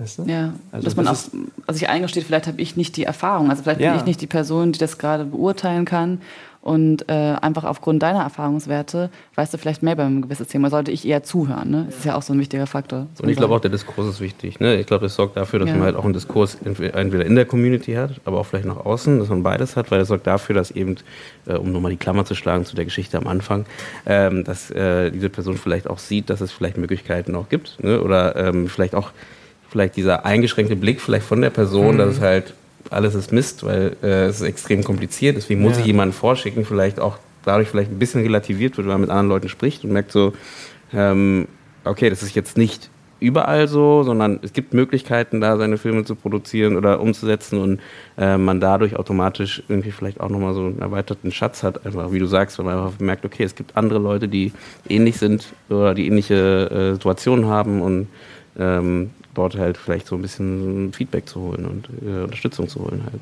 Ne? Es gab noch einmal direkt, bevor wir angefangen haben, den Podcast aufzunehmen, hast du direkt irgendwie eine Anfrage reingekriegt. Ach so, ja. Ähm, erzähl mal, was, also da meinten wir so, okay, das müssen wir eigentlich unbedingt mit reinnehmen, weil was passiert sozusagen gerade über Q United? Ja, es, äh, ich habe es jetzt auch gerade gelesen. Ähm, es gibt eine Initiative von Citizens for Europe und da wird gerade auch eine Umfrage zur Diversität äh, initiiert, wo bei Crew United, weiß nicht wie viele Mitglieder die haben, 3000, 30.000, äh, einfach Leute befragt werden zu, zu ihren Erfahrungen zu Diversität. Ne? Und ähm, ich glaube, überhaupt, wir reden ja so die ganze Zeit über Diversität und ist aber, ich habe mir selber habe mich heute selber gefragt, was bedeutet das für mich eigentlich so, ne? Und für mich, äh, um mir die Frage mal selber zu beantworten, habe ich also da fällt ja auch dieser Begriff der Inklusion und auch, auch ein Bewusstsein, dass es Ungerechtigkeiten einfach in, diese, in dieser Branche gibt, in der wir arbeiten und den äh, offen und ehrlich ins Auge so zu schauen. Ne? Und äh, ja, ich hoffe, dass, die, äh, dass, dass diese Umfrage dann, ne, in Deutschland legt man ja sehr viel Wert auf Statistiken, dann, dass es dann ein paar Zahlen gibt, äh, ähm, was vielen Menschen sowieso schon so ein bisschen klar ist und dass wir dann äh, ja, sei es, weiß nicht, ob es jetzt irgendwie noch mehr, mehr Quoten gibt oder einfach, dass es äh, mehr ins Bewusstsein rückt. Mhm. Ja. Gibt es eine Quote für, ähm, also für Frauen gibt es ja, also es wird zumindest seit angegangen, kurzem aber seit kurzem erst, erst ne? ne? Ja. Ähm, für eben Menschen mit Behinderung, für Diversität allgemein oder ist da überhaupt am, am Arbeiten? Weiß davon jemand irgendwas? Ähm, ich glaube, da wird dran gearbeitet. Ich habe jetzt mit, mit äh, Sherry Hagen von den Schwarzen Filmschaffenden immer darüber gesprochen, weil das ähm, äh, britische Filminstitut ja mal so eine, so eine, ähm, so eine Agenda oder so, so ein, wie nennt man das denn? Ja, Agenda, Leitfaden? Ja, so einen Leitfaden mal aufgesetzt hat. Ne? Also, ähm, und klar, und da kann man irgendwie voneinander lernen. Mhm. So ein bisschen was. Ja. Es passiert schon was. Wir müssen mhm. dranbleiben. Ich finde. Ähm, ja, der Diskurs ist wichtig, sage ich ja. Der Diskurs genau, ist wichtig. Man muss darüber um reden. Immer mehr Leute genau. anzukitzeln genau, die vielleicht noch nicht so damit befasst sind mit dem Thema. Genau, mit dem Pro-Quote habe ich auch noch angesprochen, weil sonst würden wir gar nicht zum Thema kommen. Es ja. ist nämlich auch wichtig, dass man mal darüber redet, dass man einfach mal vielleicht auch so ein bisschen aufschlüsselt, warum sowas wichtig ist. Ähm, und dass man einfach mal so einen Blick drauf wirft, so, was braucht man denn da? Ne? Und ähm, wie gesagt, ich fand den Transitpunkt ganz gut. Wir sind gerade in so einer Phase, wo man jetzt gerade diesen, vielleicht in Europa jetzt besonders oder jetzt bei uns hier, vielleicht auch weltweit allgemein das Thema, ich meine, glücklicherweise durch Weinstein äh, auch nochmal größer getreten wurde, äh, oder durch Fassen von Weinstein, vielleicht muss man das so rum sagen. Ähm, und dass es dann nochmal ein bisschen ne, im Mainstream angekommen ist und alle so ein bisschen überlegen, was passiert vor meiner Haustür so ein bisschen und äh, mhm. dadurch so einen Blick drauf werfen. Halt. Mhm. Susanne, du hast so schöne Filme rausgesucht und Serien rausgesucht, die sich so einem Thema befassen, oder? Äh, ich kann dazu gerne noch äh, kurz so ein bisschen was sagen und ihr könnt ja vielleicht so sagen, Daumen hoch, Mittel, Daumen runter oder vielleicht fallen euch dabei noch andere Sachen ein. Also Sachen, die ich gerade so ein bisschen mitgucke, die mir großen Spaß machen und wo ich auch das Gefühl habe, okay, Diversity wird zumindest ein Stück weit angeditscht ähm, war bei mir zurzeit die ähm, Jugend-Webserie Druck, die über Funk läuft, die jetzt inzwischen in der vierten Staffel ist. Ähm, eine Serie, die eigentlich adaptiert ist von der norwegischen, dem norwegischen Original, Original Scam. Also man hat jede Woche eine neue Folge, aber schon während der Woche gibt es kleine Clips, die ähm, äh, sehr multimedial an die Jugendlichen herangetragen werden. Also wenn es ein Twitter ähm, gibt oder ähm, ein Instagram-Bild, dann wird das in Echtzeit gepostet und das ist dann wirklich an dem jeweiligen Montag um 7.45 Uhr kurz vor der Mathearbeit passiert. Das ist eine, ähm, eine Serie, die mir ähm, viel Spaß macht und wo ich auch merke, da geht es in verschiedene Richtungen. Ob es jetzt bei der zweiten Staffel in die starke, mehr um die starke, selbstbewusste feministische Mia geht. In der dritten Staffel geht es eher um den zarten, einfühlsamen Matteo, der mit seiner Sexualität so am Suchen und Finden ist. Und in der vierten Staffel geht es um die Muslima Amira, die hin und her gerissen ist zwischen der Religion, ihrer Religion, aber eben auch in, in der Welt, in der sie lebt, in der sie aufgewachsen ist, in dem Land. Habt ihr die Serie irgendwie mitbekommen, gesehen? Habt ihr da eine Meinung zu? Mitbekommen habe ich sie, aber ich habe nicht gesehen leider. Also, also ähm, ich, ich habe von ihr gehört und ich weiß auch, also, ähm, also Pola, Tom und äh, Chris Mira, also Kollegen, die haben da auch Regie geführt. Also ich habe die Serie nicht gesehen, aber das liegt einfach auch daran, dass ich grundsätzlich sehr wenig Serien schaue und ähm, zu meiner Verteidigung. Ähm, du musst dich gar nicht verteidigen. äh, also ich werde öfters gefragt, was, was, was, für eine Serie ich schaue und ich kann irgendwie nie darauf antworten so richtig, ähm, weil mich nach wie vor dieses 90-minütige Format einfach so mega interessiert. Oder also, kannst du mit Druck äh, kannst, kannst, du Glück haben, es ist immer so zwischen 10 und 90 20 Minuten. Also, der, der, der, also vielleicht bin ich da ein bisschen konservativ, aber der, der, der, der klassische 90 Minuten oder auch der Kinofilm, wo wo ich so, auch so eine Autorin oder so einen Autoren kennenlerne, ja, okay, wie sieht jemand die Welt und mir das so zeigt, so auf so einer Leinwand. Und das finde ich irgendwie voll cool. Und das ist dann eher so eine Zeitfrage, dass ich dann, aber wobei, ich, jetzt, jetzt merke ich, ich habe einmal angefangen, also ich habe ein paar Serien geschaut, ne, so, ähm, wie heißt es, was, wie, das, wie ist mit den Drogen hier, wie, heißt, wie hieß die? Breaking Bad. Breaking Bad. okay, fragen wir lieber die. Äh, ich habe auch ein bisschen House of Cards geschaut und bei House of Cards ist mir aufgefallen, habe ich, in der ersten Abend habe ich irgendwie mir fünf Folgen angeschaut, so dieses Binge-Watch-Phänomen.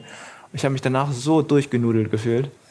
Also ich habe einfach gedacht, okay, ich wurde richtig gut unterhalten, aber ich fühle mich jetzt einfach, ich habe nichts daraus mitgenommen. Ich wurde einfach fünf, fünf Stunden lang gut unterhalten, aber ich habe wirklich nichts daraus mitgenommen. Und dann dachte ich so, okay, das kann ich mir jetzt nicht jeden Abend geben, das kann nicht sein. Also ist lustig, dass Film, dass das Kinofilm oder, oder Langspielfilm irgendwann zu so einem Shortform wird äh, weil es ja theoretisch im Vergleich zu einer Serie eine kurze Form von einer, von einer Serie, ne? jetzt ganz, ganz einfach runtergebrochen.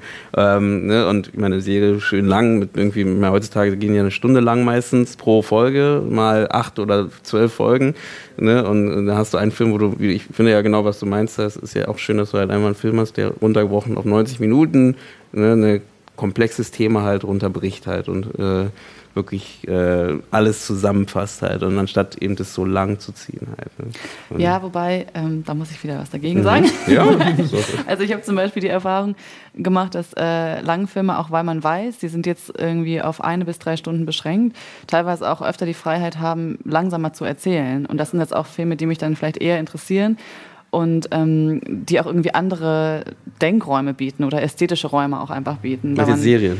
Nee, bei Nee. Filmen. Film, ja, genau. genau. Also bei Da hast du nichts Kinofilmen. dagegen gesagt, das habe ich auch. Ich meine halt nur, dass sie halt nicht zwangsläufig komprimieren, sondern auch äh, eher die Möglichkeit haben zu stretchen. Ach so, meinst du? Genau, Mhm. wohingegen jetzt, also jetzt wenn man mit Zeitlichkeit, äh, über Zeitlichkeit spricht, ähm, das bei Serien ja oft nicht der Fall ist, weil die ja die Story vorantreiben müssen. Also die müssen ja bei jeder Folge versuchen, die äh, Zuschauer dazu halten, dass sie halt noch weiter gucken und so. Ne? Und also ich habe so ein ähnliches Problem mit Serien wie How, weil ich versuche schon sehr lange sie zu lieben und kriege auch immer ganz viele Empfehlungen und dann fange ich immer an, gucke den Piloten und dann war es das meistens aber auch. Deswegen kann ich leider auch zu Druck jetzt überhaupt nichts sagen, weil ich die nicht geguckt habe, die Serie. Gar kein Problem. Ich sag mal noch die vier Titel, die Ja. ich bei mir stehen habe. Scrubs gucke ich immer wieder noch gerne. Ähm, Finde ich, hat auch eben, äh, bringt schon vieles zusammen oder zumindest in kleinen Teilen, äh, wenn es um das Thema Vielfalt geht. Und ich finde gut bei Scrubs, dass es halt eben nicht um das Thema Vielfalt geht, und, Nee, äh, sondern eben ganz normal um eine. Freundschaft und, oder um. Genau, und das finde ich halt auch so ein Thema, wo ich dann denke, es ist schön, wenn es einfach nur eine, eine schöne Geschichte ist, wo es einfach ganz normal ist, dass es so ist. Und ohne, dass man darauf eben guckt, dass diese Person ist jetzt nur deswegen da, weil es deswegen, weil wir das, das ansprechen wollen halt. Ne? Und, Ja. ja. Glow, ein Netflix-Original, ähm, eine US-amerikanische Dramedy-Serie über eine erfolglose Schauspielerin, die über ein Casting zu einer Fernseh-Wrestling-Show gerät, wo es auch äh, sehr, sehr, also es geht um, äh, um, um Frauen-Wrestling und die ganzen verschiedenen Charaktere, die dort drin sind, werden erst auch sehr stereotypisch eben belegt, also was den Wrestling-Fight angeht. Also es gibt zum Beispiel die ähm, Charakter Arthi, die eine Terroristin des Mittleren Ostens spielen soll äh, und sich dann später dem auch entledigt. Also da sind auch so ganz viele Charaktere, die eben erst dieses Stereotypen-Dasein bedienen, um sich dann im Fight da ganz äh, speziell gegen zu wehren. Und äh, seit kurzem äh, von der Plattform Join die Serie Frau Jordan stellt gleich mit Katrin Bauerfeind als Gleichstellungsbeauftragte in der Hauptrolle. Kann man mal reingucken? War dann doch meine, für meine Meinung nach ein bisschen enttäuschend, aber Deswegen klingt trotzdem, sehr, man klingt sehr was. platt, ganz ehrlich gesagt. Ist das Ja, ist es leider auch. Ist es leider auch. Es war ein netter Versuch, aber es äh, funzt, finde ich, meiner Meinung nach nicht so ganz. Okay. Ja, aber es ist auch ein interessanter Punkt, was jetzt Eugene gerade noch gemeint hat, weil ich dachte vorhin, wir haben so viel über Filme und Serien gesprochen, aber es gibt ja auch noch das Fernsehen, so, oder? Also klar, Fernsehen, jetzt mittlerweile auch YouTube und so weiter mit inbegriffen. Und ähm, wir hatten dann nämlich auch so einen Diskurs letztens, also schon seit längerer Zeit mit Freunden darüber, dass wir oft die Stars, die wir als Stars empfinden, gar nicht sehen. Also in Talkshows zum Beispiel. Sondern, ich weiß jetzt nicht, die Late-Night-Shows, die wir in Deutschland haben, sind ja dann doch eher, also die hosten dann doch eher weiße Männer, ähm, was jetzt nicht ein Problem ist zwangsläufig, aber ähm, die Themen sind dann halt auch immer sehr ähnlich und also wir hatten irgendwie einfach das Gefühl, die Leute, die, die uns inspirieren, einfach jetzt persönlich, werden systematisch ausgeschlossen von, von solchen Talkshows. Und deswegen haben wir eine Talkshow gegründet. Ach, echt? Ah, oh, erzähl bitte davon. Ach ja, das war der. Ich wollte noch kurz einwerfen, dann Sehr müsst ihr mal ZDF Neo Magazin Royal gucken. Ich finde, dass die da schon sehr hinterher sind, äh, verschiedene Persönlichkeiten einzuladen. Ähm, Gerade jetzt vor kurzem, es gibt ein ganz tolles Format beim ZDF Neo Magazin Royal, das heißt die Telelupe. Die Und die nehmen dann Telelupe? immer verschiedene Sachen unter die Lupe. Entweder geht es um GEMA oder es geht um die Schufa oder letzte Mal ging es halt um gendersensible Medizin. Und ähm, Alles, das was jungen. Erwachsenen Angst macht. Alles, was junge Erwachsene ist. Nein, es sind äh, spannende Menschen vor Ort. Ähm, Ich habe immer gedacht, Gender. Vor kurzem war eine Frau da, die Astronautin ist und 2021 eben hochfliegen wird und drei Kinder hat und erzählt, wie überhaupt so ihr ganzer Weg war. Aber nebenbei, also es ist eben auch nicht so on point so und jetzt Licht an, es geht jetzt um dich. Ja. Ähm, aber trotzdem, ihr habt ein besonderes Format und das nennt sich? Also der ist Tomorrow TV Show und die launchen wir jetzt Ende Januar quasi, genau. Und wir haben halt überwiegend diverse Gäste, Gästinnen auch. Ähm, und da geht es eben auch genau darum, was Eugene auch vorhin meinte, dass wir ähm, diesen Persönlichkeiten einfach eine Plattform bieten und sie halt drüber sprechen können, inwieweit sie wollen, äh, über ihre Identität oder eben auch nicht. Also, dass es auch einfach darum gehen kann, die kommen in die Show, reden über ihre Musik, über ihre Kunst, was auch immer die halt machen. Also sind alles schon Persönlichkeiten, die überwiegend kreativ arbeiten und die auch ähm, so einen gewissen Celebrity-Status haben, würde ich jetzt sagen, die aber halt eben von normalen Formaten oft ausgeschlossen werden. Und klar, wenn es jetzt irgendwie Teil ihrer Arbeit ist, reden wir auch darüber, wenn die Person irgendwie jetzt, keine Ahnung, Transgender-Person of Color ist oder so. Aber das müssen wir auch nicht. Also wir können auch einfach nur darüber sprechen, ähm, was jetzt gerade wichtig ist für die Person. Und es ist halt schon auch, ähm, also eher ein Comedy-Format, aber jetzt nicht im deutschen Sinne, sondern es ist halt eher ein Comedy-Format, äh, in dem wir halt Talkshows auch ein bisschen auf die Schippe nehmen. So, ne? Also es ist alles so ein bisschen übertrieben und alles mit dem Augenzwinkern und wir nehmen uns auch selbst nicht so super ernst. Ähm, außer halt, wenn es um den Content der Gästinnen geht. Da sind wir schon sehr ernst und promoten die natürlich dann auch. Wer moderiert das? Ach du? Ach du? oh, okay. Äh, kennst du hier den, diesen Blackrock Talk? Ja klar, äh, Esra. Ja, Esra, ja. Ja, ja. Sie Da macht gab's das ja auch schon. Das ist auch Funk, ne? Ja, jetzt, jetzt ist es auch Funk, Jetzt ist es genau. auch Funk, ich glaube, die genau. wurden äh, Ja, aufgenommen bei Funk. ja. Genau, aber es ist also Esras Format liebe ich ja total. Ne? Ja. Black Rock Talk, alle hier, alle, die es hören, bitte gucken. Ähm, und bei ihr ist aber auch eher so eine Talkrunde. Ne? Und wir machen quasi eher dieses One-on-One, so Late-Night-Show-mäßig. Ja. Und ähm, ich finde es eigentlich auch total super, dass wir wie so ein bisschen das Gegenstück sind von Esras Show, weil Esras Show redet ja ähm, sehr bewusst über politische Themen. Ja. Und wir machen das quasi sehr bewusst teilweise auch nicht. Ne? Also wir sagen halt, wir können darüber sprechen, müssen es aber nicht zwangsläufig, sondern ähm, gucken einfach, was die Persönlichkeiten mitbringen auch. Ne? Wenn die jetzt sehr politisch sind, darüber sprechen wollen, machen wir das. Ansonsten können wir auch einfach über die Musik sprechen oder so. Ne? Wann können wir euch wo sehen, hören? Also sehen. ihr könnt uns ab äh, Februar auf YouTube, Instagram TV, auf allen Video-Channels. Liked uns überall. Sagt uns, hey, folgt uns. Hey. Okay, dann, senden wir, dann werden wir das auf jeden Fall, sobald ihr online seid, Genau. auch noch mit einführen. Verlinken das oder. Boah, ich bin so raus aus dieser Instagram-Nummer. Hm. Wow. Was machst du gerade noch für ein du? aktuelles Ja. Projekt? Erzähl Genau. mal. Was machst du, was produzierst du gerade? Wo bist du Ähm, unterwegs? Ich arbeite gerade an meinem ersten Langfilm. Genau, der ist äh, tatsächlich entsteht der zusammen mit dem ZDF. Uh, Äh, das Medienboard und Nordmedia sind drin, das heißt irgendwie viele weiße Institutionen. Wie gesagt, ich habe ja gesagt, es ist gut. ja, Nimm das Geld. Genau. Und rennen. take the money and run. Genau. Ja, jedenfalls geht es um, äh, ja, es ist eine sehr persönliche Geschichte, geht um äh, meine Familiengeschichte und die Flucht meiner Familie nach dem Vietnamkrieg. Die haben als chinesische Minderheit damals äh, in Vietnam gelebt, im Süden und sind dann von den Kommunisten vertrieben worden. Und ich gehe so ein bisschen auf Spurensuche und frage einfach mal, wie geht's euch äh, nach 40 Jahren, wo ihr nie darüber gesprochen habt. So und genau, meine Familie ist mütterlicherseits ist überall auf der Welt zersplittert, also äh, in den USA, in Hongkong, in Vietnam und in Deutschland. Und ja, da habe ich dieses Jahr einen ziemlich großen CO2-Fußabdruck hinterlassen. Aber ich gelobe Besserung. Genau. Also das ist ein Dokumentarfilm oder ist das? Ja. Ah ja, cool. Okay. du warst jetzt erst in den USA unterwegs. Ich war, Wo bist du genau, gerade in der Phase deiner Produktion? Wir sind zu 90 Prozent abgedreht. Ich war in, in, in den USA im Sommer und jetzt gerade in Hongkong und in Vietnam. Ja. Und da ist es gerade in Hongkong und Vietnam nochmal, auch nochmal spannend zu sehen, ähm, was gerade mit Hongkong ja passiert politisch und was Vietnam ja schon seit einer langen Zeit ist. Äh, dieses Gespräch, was wir gerade führen, ja, ob überhaupt das in, ähm, in, in Kreisen, wo ein autoritäres Regime ähm, herrscht, überhaupt möglich ist. Und ähm, da auch nochmal zu schauen, wow, okay, ähm, wir reden über Veränderungen, ja, also weil wir auch wirklich darüber reden dürfen und können und äh, was für eine Errungenschaft das auch, auch ist, dass wir in einer Gesellschaft leben, wo wir das in Frage stellen können und kritisieren dürfen. Ne, das, also das ist mir an dieser Stelle irgendwie nochmal wichtig zu sagen, weil das überhaupt nicht selbstverständlich ist. Ne? Deswegen gut, dass wir hier Ja. sitzen, um darüber reden zu können. Und ich würde langsam zum Ende führen. Ja. Unseres, unseres, äh, unser Ganz kurz noch Gespräch. dein, Ah, dein. Projekt. Wann können wir Genau, sehen, das? hören, Sorry. lesen von dem, was du Nächstes tust? Jahr irgendwann. Okay, ich werde dich nochmal anrufen. Ich brauche einen Tag. Genau. Das ZDF Mitte, dann Mitte nächsten Jahres. Die Frage werde ich, äh, wird mir des Öfteren gestellt. Ich kann es noch nicht genau Ja, ist sagen, ja klar. aber Nee, jetzt gerade noch. Genau. äh, wir noch beeilen uns. Lieber, lieber gut als beeilen. Gibt es den dann auch erstmal noch im Kino oder kommt der gleich ins Fernsehen dann, der Film? Es gibt eine Festival-Auswertung Mhm. und dann schauen wir mal, ob äh, ob es auch eine Kinoauswertung gibt. Ja. Dann werden wir auf jeden Fall nochmal auf dich zukommen. Ähm, vielen Dank an der Stelle schon mal für euch beide und dass ihr hier mit am Gespräch teilgenommen habt und eure Erfahrungen, eure Ideen und die Projekte, an denen ihr dran seid, auch so publik macht. Ähm, bleibt da weiter dran, redet mit den Menschen, holt sie mit in euer Team.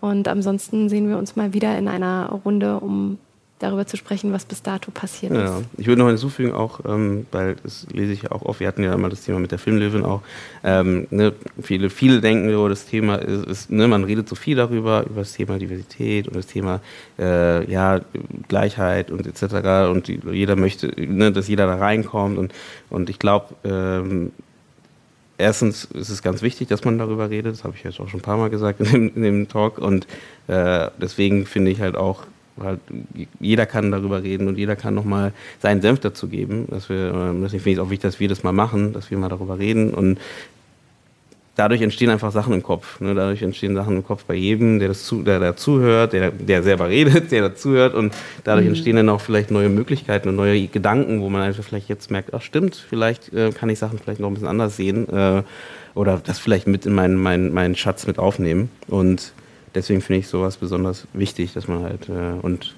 Genau, wenn ihr kommentieren wollt äh, dazu, könnt ihr gerne unter die Folge machen, auf die Webseite auch. Oder natürlich klar über, über Facebook und Instagram könnt ihr gerne auch eure Meinung dazu sagen und was ihr denkt, wie vielleicht wie der Stand gerade ist und wie ihr denkt, wie sich das Ganze für alle in eine, in eine bessere Richtung ändern kann halt. Weil wir wollen ja alle zusammen äh, schöne Filme machen, schöne Filme sehen, schöne Serien sehen und gemeinsam produzieren können und Spaß haben am Set. Schreibt geht. uns, geht in den Dialog äh, mit uns, mit anderen. Ähm, vielleicht habt ihr noch Ideen zu äh, tollen Serien, Filmen, die das Thema noch viel besser äh, beleuchten als äh, die, die ich genannt habe. Oder wenn ihr noch tolle Projekte kennt, die wir mit auflisten sollen, neben denen, die uns jetzt gerade schon How und äh, Quan erzählt haben, äh, die Wiener erzählt haben, habe ich dich jetzt einfach nach deinem Nachnamen äh, Das kommt eine benannt. Und Frau Korn Und Frau Quan. ähm, dann bitte, bitte schickt uns genau diese Projekte, weil viele kennen wir vielleicht auch noch gar nicht. Ja, vielen Dank für die Einladung. Ja, vielen Ja, Dank fürs Dasein. Und damit gehen wir ab in den Tag, in den Abend, in die Nacht und sagen alle zusammen 3, 2, 1, ciao. Ciao. Ciao.